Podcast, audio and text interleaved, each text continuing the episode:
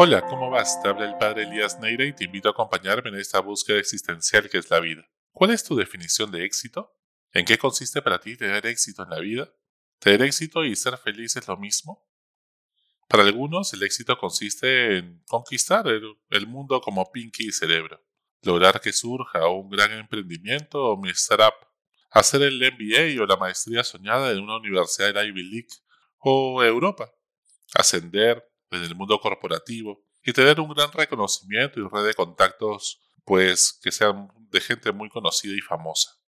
Hay muchos que buscan el éxito en ahorrar el suficiente dinero para jubilarse anticipadamente y luego de mucho esfuerzo y sacrificio darse la gran vida con todo lo ahorrado, alcanzar la ansiedad y la ansiada libertad económica que asegura una vejez tranquila para ti y los tuyos. Para otros, tener éxito en la vida consiste en tener experiencias adrenalínicas, vivir aventuras formidables, viajar a lugares exóticos, probarlo todo y disfrutar de la vida. Su sueño es andar con Timón y Pumba, personajes entrañables del Rey León, pues por los caminos de la vida disfrutándolo todo, experimentándolo todo. Sin duda, hay quienes consideran que el éxito es tener una familia unida y con salud, ver crecer a los hijos y desarrollarse, jugar con los nietos y envejecer rodeados de sus seres queridos.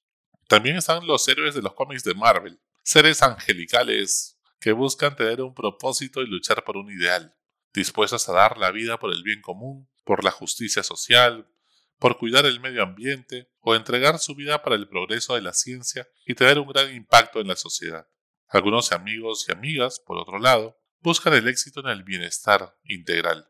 Lo importante es estar en paz contigo mismo, agradecido con la vida y el universo. Dolor y sufrimiento siempre habrá. Lo importante es que no te afecte. Buscan desapegarse de lo material, no aferrarse a las personas que quieren y soltar todo dejándolo fluir. Buscan su propio bienestar y si hacer el bien a otro te genera mayor bienestar, a ti pues también hacerlo. Y no falta quienes quieren lograr todo esto y más. Y es que los seres humanos tenemos necesidades de diversión, poder, reconocimiento y seguridad.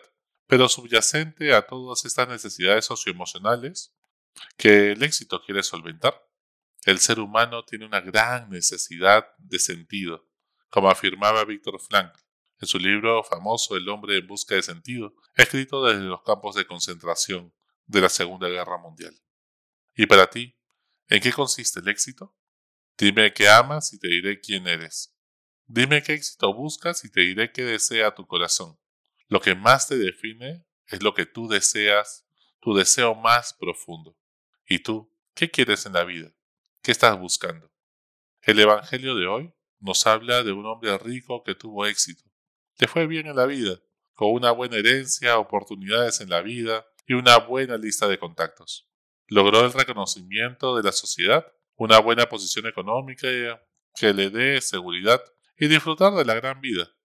Espiritualmente tenía bienestar y tenía todo asegurado, incluso el cielo. Se sentía tranquilo por dos cosas, no haber hecho mal a nadie y ser descendiente de Abraham. ¿Cuántos de nosotros nos vemos reflejados en este hombre exitoso? ¿Acaso no nos contentamos muchas veces con ser una buena persona entre comillas porque no hemos hecho mal a nadie? ¿Eso basta? ¿Con eso nos justificamos? ¿Acaso no nos contentamos con ser descendientes de Abraham o ser católicos practicantes a medias? De esos católicos que llevan su medalla para que los proteja Dios, van una vez al año a la procesión del Señor de los Milagros, conocen a un amigo sacerdote y van de vez en cuando a misa. ¿Pero eso basta? Pues a este hombre rico y exitoso no le bastó con eso. Y es que para ser feliz no basta con el cumplimiento, como diría una canción antigua de Franco de Vita. No basta. No basta con que no, con no hacer mal a nadie, y por eso sentir que tenemos las manos limpias. Al cielo no se entra con las manos limpias de pecado, al cielo se entra con las manos llenas de buenas obras, que incluso a veces nos han dejado callos. No basta que, con no haber hecho mal a nadie, ni tener las manos limpias de corrupción y sangre inocente. El cielo pues es diferente. Al cielo se entra con un corazón ardiendo por amor, un corazón que bombea esperanza a los demás, un corazón que se indigna con la corrupción que de los que se roban la plata de nuestros impuestos, que se indigna con la injusticia, con los más desamparados y se indigna también con el abuso contra personas más vulnerables, como son muchas veces las mujeres, en ciertos contextos o los niños. Si tu corazón es indolente, o sea, no le duele el sufrimiento ajeno y solo piensa en su propio bienestar y cómo beneficiarse de la situación en la cual le ha tocado vivir, a Dios le vale madre que seas católico, apostólico y romano. ¿Se puede ser exitoso en la vida si fracasas en la vida eterna? ¿De qué sirve ganar el mundo entero y ser muy exitoso si no te ganas el cielo?